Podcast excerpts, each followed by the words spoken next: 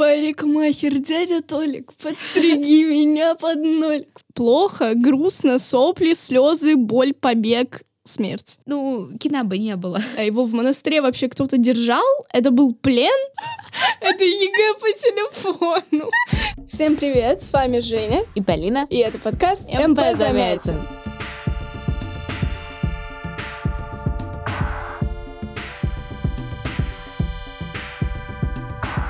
Мы готовимся к ЕГЭ по литературе. Я студентка первого курса журфака МГУ. А я в этом году заканчиваю 11 класс и собираюсь поступать на журфак. Сразу небольшой дисклеймер. Наш подкаст — это не полноценная подготовка к ЕГЭ по литературе. Мы просто помогаем вам. Поэтому, пожалуйста, читайте кодификатор, учите литературу в школе. Не надейтесь только на нас, но мы постараемся сделать вашу подготовку к ЕГЭ максимально приятной.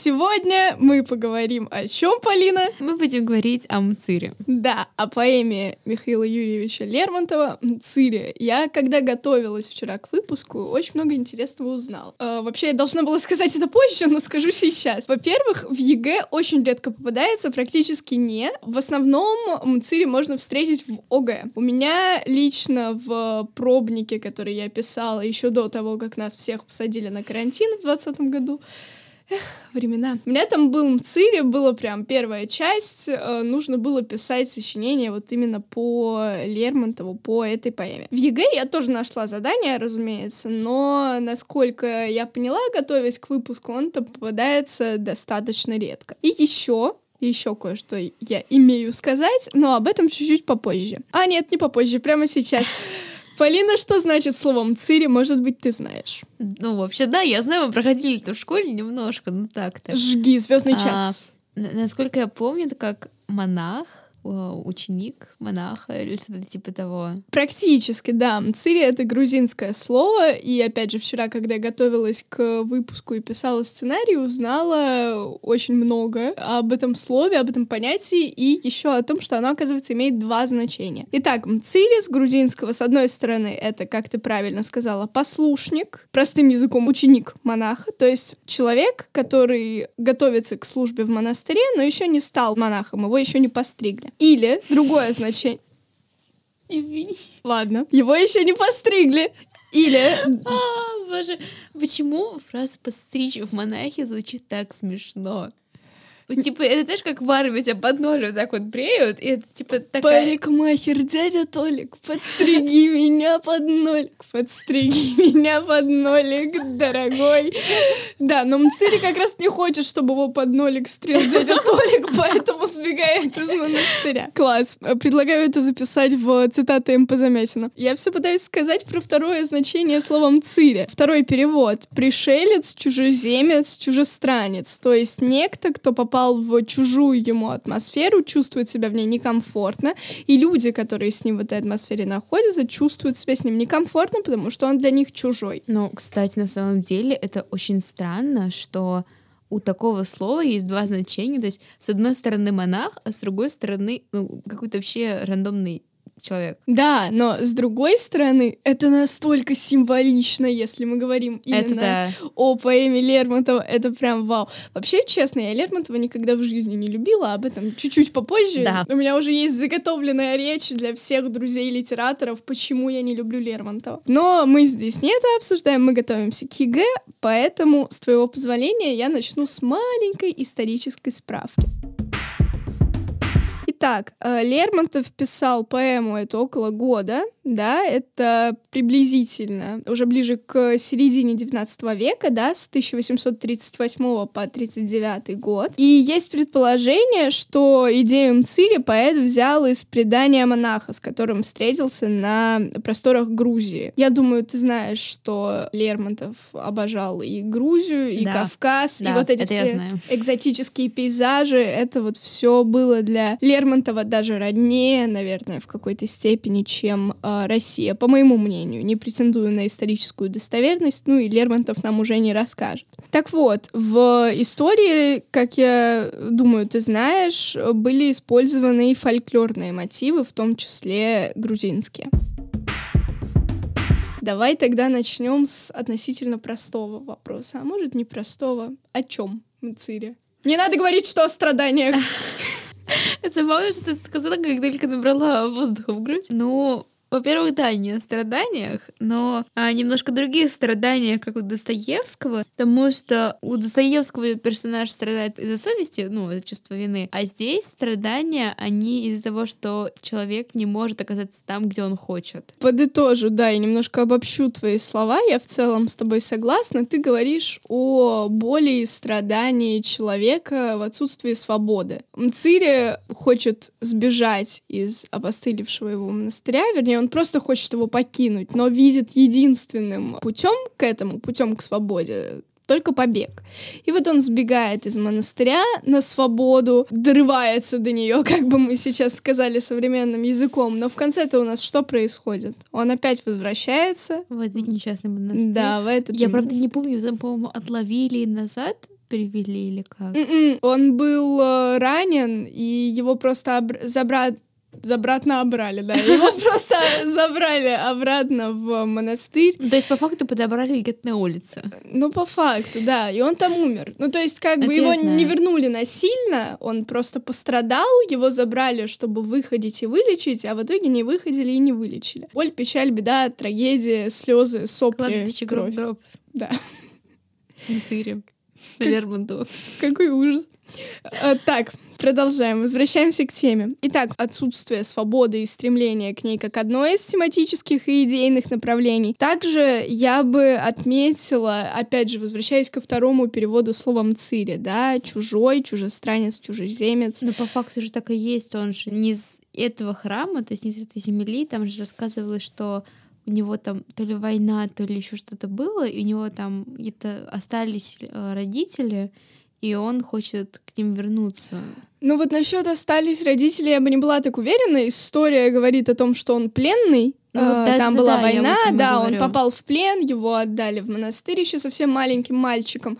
И да, как бы вырастая, он стремится не только к свободе, но и к воссоединению со своей семьей, но как бы вот здесь я вижу даже в чем-то его подростковую инфантильность. Ну, как бы, окей, при всем желании, он не знает, сохранилась ли его семья, жив ли кто-то оттуда и где они живут. Он вообще в чужой стране, в чужом мире, в чужом монастыре, среди чужой ему экзотической а, я думаю, можно так сказать, экзотической природы, он вообще не понимает, где он и что он. И как бы Э, я все понимаю, чистые духовные порывы воссоединения с семьей, но, не знаю, человеку с более холодным умом понятно, что это невозможно в такой ситуации. Но на том цире им цире, как бы. Ну да, он же еще, ну, по факту, сколько ему там лет? 20? Мне кажется, моложе. Вот я не буду сейчас врать про возраст. Но в любом случае там еще детство в одном месте играет, как у нас. Да, да, конечно. Вот, это юношеский максимализм, что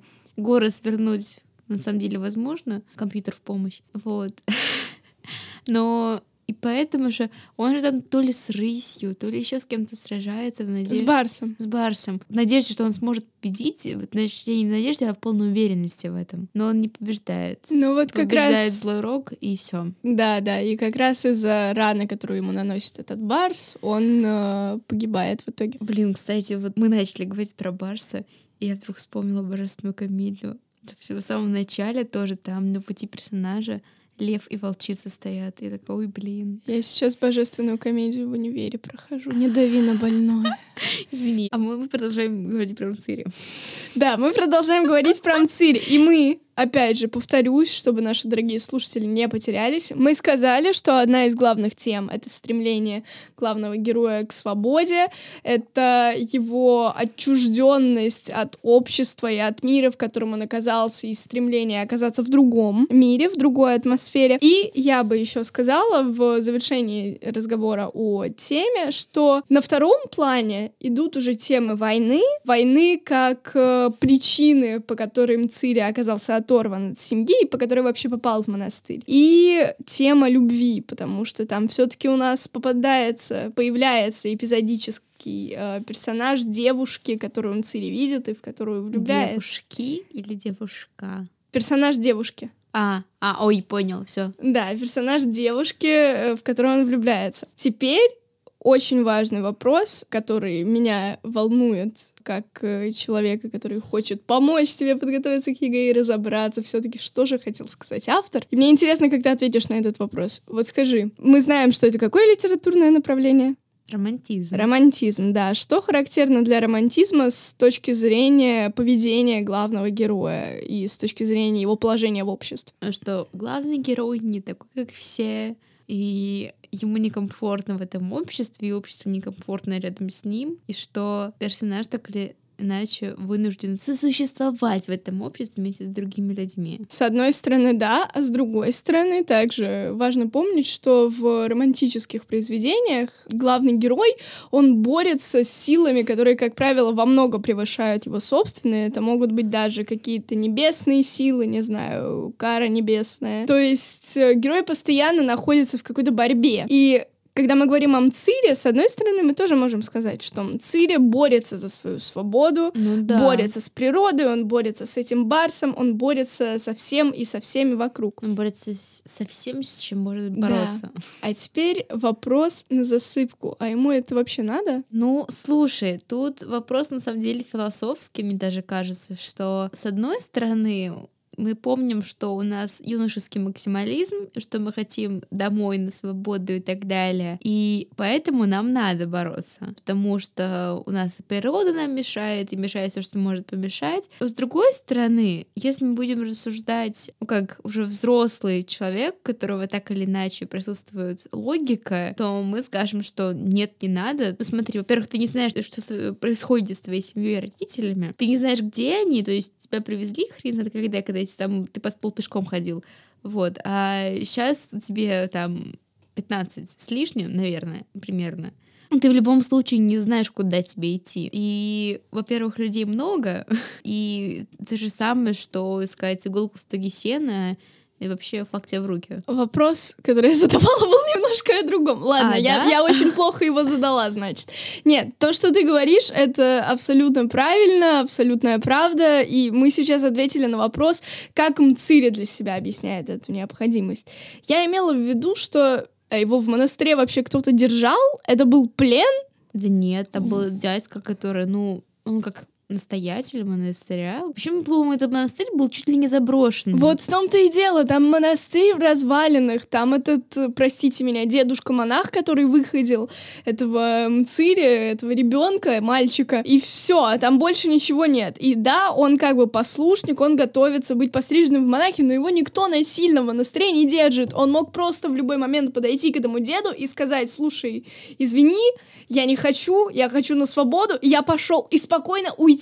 А он придумывает вот это все Понимаешь, э, если мы говорим уже о каких-то психологических проблемах персонажей, Базаров порезал палец, привет. Так вот, он живет в совершенно каком-то придуманном мире, он придумал себе ситуацию, в которой монастырь для него это плен, в котором его насильно удерживают, придумал себе, что ему нужно сбежать из этого плена, хотя по факту зачем? Какой смысл? Он мог просто подойти и сказать, извини, я хочу на свободу, я уйду, его ничто и никто там не держал, и не держал. что, во-первых, он, грубо говоря, единственный ребенок вот во всем в этом месте. Ну, то есть мы понимаем, что это храм. Насколько я это представляла, это на а, вершине скалы, там за все время было полтора последователя. Ну, это мальчик, и, и монах. Все. То есть там больше никого нет. И понятное дело, что когда его привезли маленьким, ему нужно было играть, то есть как-то развиваться. То есть, да, понятно, там богословское учение и так далее, но он еще, мне кажется, будучи ребенком, придумал, что вот там же была война, меня взяли в плен, и вот это моя крепость, которой я не могу сбежать и так далее. То есть он себе это придумал, мне кажется, когда он еще был маленьким. И вот эта его придумка, эта идея, она осталась и в дальнейшем, потому что ему нужно было придумать что-то, что развлекало бы его с какой-то стороны. Я с тобой согласна, да, это идет из детства, но тем не менее это психологическая травма. И история, которую он себе придумал, пусть в детстве, пусть давно, пусть это идет еще с того момента, как он только попал в этот монастырь, не имеет ничего общего с реальностью. Просто у парня детская травма, травмированный ребенок. Плохо, грустно, сопли, слезы, боль, побег смерть. Все, я не знаю, что еще сказать. В нескольких словах описали всю суть поэмы. Ладно, на самом деле не всю. Но вот понимаешь, да, суть в том, что в вопросе пути героя, да, нужно ли ему было вообще сбегать, если бы его и так отпустили? Ну, мне кажется, что с какой-то стороны это все-таки как раз таки проблема героя, что он придумал, и что, ну вот прикинь, если бы он не придумал себе этот мир, просто скажу, дед, знаешь, я пошел, до свидания, ну, кино бы не было. Да, если бы он не придумал этот мир, Лермонтов бы не написал э, Мцири, да. Ну, слушай, в этом весь Лермонтов, и как бы не было бы романтизма, если бы у Мцири не было бы вот этой идеи фикс, что его удерживают насильно, что ему надо сбежать. У Лермонтова все герои так или иначе психологически травмированы, кто-то слабее, кто-то сильнее, поэтому и ну Лермонтов сам. Лермонтов. Лермонтов сам психологически травмированный, да. Могу себе позволить пару слов о том, почему я не люблю Лермонтова, пожалуйста, Давай, мне так нужно я... выговориться. Давай. Вот, мы говорим как раз о психологических травмах, об этом всем, и, и вот просто заготовленная речь, которую я говорю всем на вопрос, почему ты не любишь Лермонтова. Лермонтов очень много ноет. Вот просто он ноет постоянно. Обоснованно. У него ничего про неудавшуюся личную жизнь. Хотя, как бы, если мы разберемся в биографии Лермонтова, я помню, у Сартакова была очень интересная лекция. Сам факт. Он любил крутить романы с девушками, которые почти вышли замуж, расстраивать их свадьбы, а потом бросать. И вот регулярно этим занимался. И при этом ныл, что у него неудавшаяся личная жизнь, что его никто не любит. И вот просто везде, везде. Вот я уверена, ты не найдешь ни одного произведения, где он так или иначе не ноет про неудавшуюся личную жизнь. У меня есть любимый стих Лермонтова, один. Но даже там он ноет. Это вот, мне кажется, ты его знаешь. Э, в кодификаторе, кстати, тоже есть. У врат обители святой стоял просящий подаяние, бедняк иссохший, чуть живой от глада, жажды и страдания. Кусок лишь хлеба он просил, и взор являл живую муку. И кто-то камень положил в его протянутую руку. И вот нет бы на этом закончить, ну шикарный же стих. А в последнем четверостишии он ноет про свою неудавшуюся личную жизнь. Типа, вот как ему в руку положили камень, так ты мне разбила сердце сердце. Я молил всего лишь твоей любви, а ты такая меня отвергла. Вот зачем? Ребята, кто любит Лермонтова, простите меня, пожалуйста, я не претендую на то, что мое мнение сто процентов верное, на то это и мое мнение. Простите, те, кто любит Лермонтова, я не хотела задеть ваши чувства. Поэт по факту прекрасен, и вот я говорю, что я не люблю Лермонтова, наверное, я поэзию Лермонтова не люблю, потому что герой нашего времени мне безумно нравится. Я думаю, что если бы Лермонтов действительно состоялся как прозаик, прожил бы дольше и написал бы какие-нибудь еще романы, я бы ими зачитывалась. Так, а я предлагаю вернуться к Мцире. Так-то по факту мы практически обсудили уже все, что можно было обсудить, потому что поэма маленькая, мы почти всю идейную и тематическую основу охватили, поговорили о пути Мцири как о пути героя, да, в монастыре жили Мцири, одна Мциря сбежала. А, так вот. Сколько бы не повторяли эту шутку, я каждый раз буду не угорать. Ну, потому что она смешная, да. В этом а, прелесть литературных шуток, они смешные всегда, главное шутить их в правильной компании. Да. Так вот, единственное, что нам осталось обсудить перед тем, как мы перейдем уже непосредственно к ЕГЭ и к практике тренировки заданий, это композиция. Но ее мы в целом уже тоже проговорили, да? Там две большие части. Первая — это экспозиция, где рассказывается, кто такой Мцыри, как он попал в монастырь, да, вот про плен, про войну. А вторая часть — это его исповедь о свободной жизни, которая длилась пару дней, три дня, по-моему, если я не ошибаюсь, три или два дня, по-моему, три. Вот, и все, и он умирает. Боль, печаль, смерть, страдания. Кладбище, гроб, гроб. Да. Все, предлагаю переходить от э, этой радостной ноты к еще более радостной ноте, к ЕГЭ. Сейчас я открываю задание. Начнем с тестика, потому что, повторюсь, сочинений и тем возможных сочинений, которые могут попасться на экзамене, я нашла прям очень мало. Кстати, ты говорила еще, что у тебя на пробнике попадался МЦИРИ, нет? На ОГЭ. А, вот на ОГЭ, да. На ОГЭ у меня тоже был шикарнейший вариант. Мне на УГ попался Евгений Онегин. Прелесть. У меня, я уже много раз об этом говорила в этом подкасте, у меня когда я писала вот этот школьный экзамен вместо ОГЭ литературу, у меня в конце было сочинение про Ленского и Онегина. Был вопрос, почему они считаются антиподами, типа, что отличает Ленского от Онегина принципиально, вот что-то такое. Потому что я писала и говорила, что если бы Ленский прожил дольше, он бы стал таким же, как Онегин, потому что Ленский — это Онегин 10 лет назад. Так, переходим обратно к МЦИРе и к тестовым заданиям. Средством образного выражения авторского замысла в произведении Михаила Юрьевича Лермонтова является изображение природы, служащее для передачи чувств главного героя. Как называется изображение картин природы в литературном произведении? Пейзаж так устала это сказала, типа, достала ты меня с этими своими вопросами. Нет, Дураку просто... понятно, что это пейзаж. Нет, не так просто. А, нам учительница мне в школе дает кучу разных заданий, и, знаешь, на Решу ЕГЭ, и там вот прям списком вот так вот все эти термины, ну, почти все. Там пейзаж каждый второй раз попадается. Я не могу уже. Понятно, ну ладно. Следующий э, термин тоже часто попадается, прости. В произведении Мцири э, Михаил Юрьевич Лермонтов активно использует художественное образное определение, например, «святой», «заоблачный край», «горькие муки», «имя темное». Как называется такой троп? Художественно-образное определение. Эпитет? Да. Молодец. Я так читаю эти задания, как будто, знаешь, АСМР в ТикТоке. Это ЕГЭ по телефону. Как сетка на ЕГЭ, знаешь? Сейчас вы услышите текст. Сейчас вы услышите текст.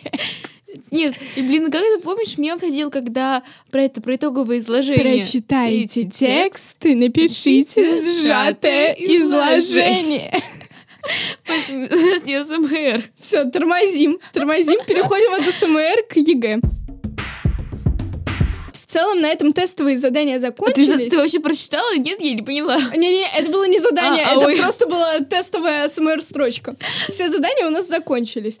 Вот насчет этого как раз снова повторюсь, очень мало я нашла на сайте ФИПИ, на сайте Решу ЕГЭ заданий по Мцири. Их там прям очень мало. Сочинений, если честно, я вообще не нашла. Но на всякий случай мы с тобой это обговорим. Если мы говорим о двенадцатом сочинении, то там в целом даже обсуждать нечего, потому что мы уже все обсудили, да, там могут быть вопросы о, о романтизме в творчестве Лермонтова, да, о его проявлениях конкретном в Мцире и в других произведениях. Мы уже поговорили, да, что здесь нужно и было бы хорошо рассматривать именно тему через э, героя, через его путь, через э, то, как он придумал себе историю, в которой борется с несуществующими силами, превышающие его собственные, и вот сбегает.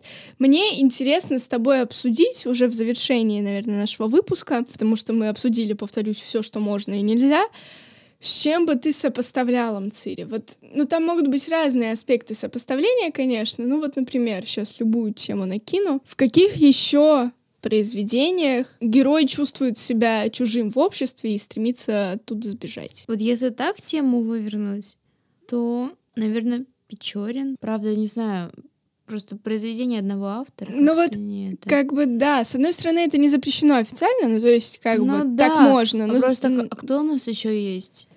Ну смотри, мне в голову сразу пришел Чацкий, но здесь нужно сделать оговорку, что, что он... конкретно из фамусовского общества да, он хочет да. сбежать.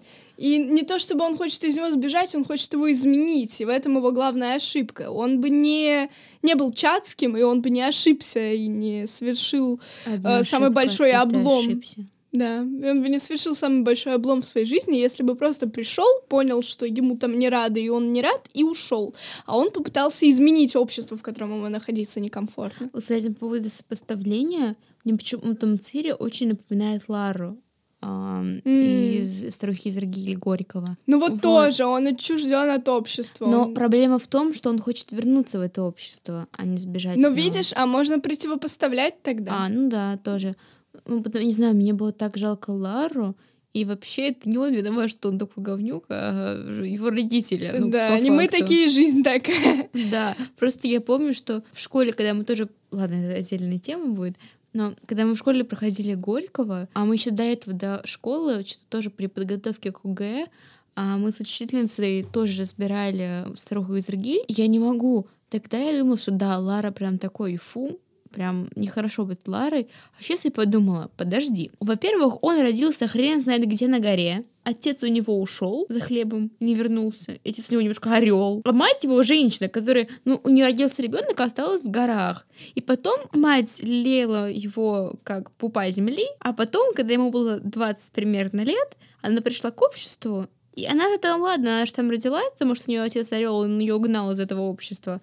Вот. И Лара приходит, и он не понимает, как себя вести, потому что, ну, из них он на первый раз сказался. Ну вот ты говоришь э, просто моими же словами, которые я писала, когда у меня был пробник итогового сочинения, последний в конце ноября моего 11 класса. И вот там как раз тоже у меня была тема, что-то связано с преступлением. У нас было одно из направлений преступление и наказание — вечная тема. И я вот по ней э, оригинальное итоговое сочинение писала, и это э, пробник. А, кстати, еще по поводу.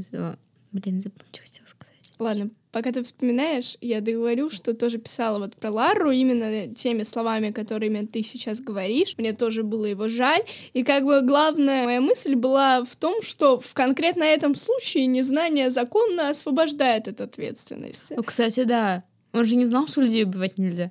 Ну, о, то есть он вообще не знал. Он, ну, то есть это как, не знаю, дикаря привести в общество. Хотя почему как? Он действительно был для этого общества дикарем и вообще не знал его законов. Он вырос как бы в скалах, в горах, там, где убивать это, ну... Либо ты убьешь, либо тебя да, убьют. либо ты, либо тебя. И как бы убийство — это спасение собственной жизни. Ладно, да. я не буду сейчас спорить, это надо отдельную тему потому что нам обеим есть что сказать. Да, сделаем. Кстати, ребята, которые нас слушают, вы пишите, не стесняйтесь нам в комментариях. Обсуждение каких тем вы хотите услышать, это могут быть даже не конкретные книжки и произведения из кодификатора, а просто, чтобы вы хотели, чтобы мы обсудили в контексте какой-нибудь литературной темы. Да, потому что а, даже какая-нибудь современная литература может пригодиться для ЕГЭ. Как минимум у нас есть пятая тема в 12 сочинении. И третья. А, не помню, что с третьей.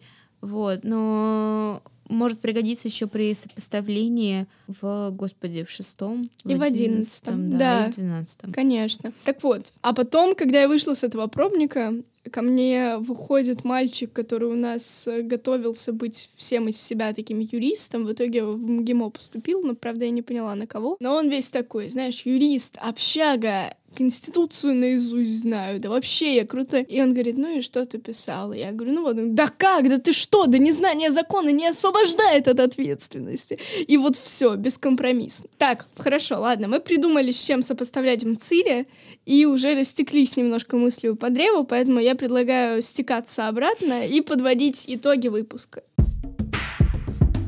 Мы сегодня поговорили о поэме Михаила Юрьевича Лермонтова Цири, Полина, расскажи мне, что мы сегодня с тобой обсудили, и, может быть, если вдруг у тебя остались какие-то вопросы. Так, у нас же жанр поэма. Да, поэма, жанр поэма. Отлично. Жанр поэма. Направление? А, романтизм. Топ. Потом мы обсудили, что вообще с Мацарей происходило. Да, которая сбежала. Не смотрите на меня так осуждающая женщина. Э, ребята, ребята, дисклеймер. Мы шутим. На самом деле Мцири — это несклоняемое, неизменяемое слово. И он был один. Повторяю, несклоняемое, неизменяемое слово. И он был один. Спасибо за внимание. Продолжай. Ты знаешь, что как диктор. Внимание, внимание. Говорит Мцири. Мациря. Да. Так, все. Вот. А, Закончили шутки про Мацирю. Мы обсудили вообще, что, во-первых, с ним происходило, потом а, задание ЕГЭ вообще разобрали, и разобрали, а, с чем это можно сопоставить. Вот.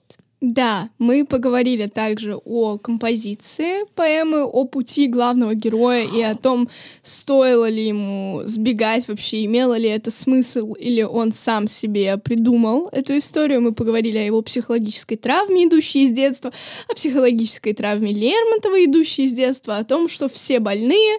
А. И мы, наверное, тоже. Да, а что ты еще хотела сказать? А, слушай, а вот случаем Цири это не первый психологический... А, это не роман. Это не роман, да. Первый психологический роман в это России. это, да, это... Герой нашего времени. Чуть не сказала преступление наказание. Это уже не первый, но тоже психологический. Кстати, в ЕГЭ может еще попасться вопрос, как называется способ изображения внутреннего мира главного героя, используемый писателями с 19 века, с середины 19 века. И вот это как раз психологизм. Как круто я это сейчас сказала.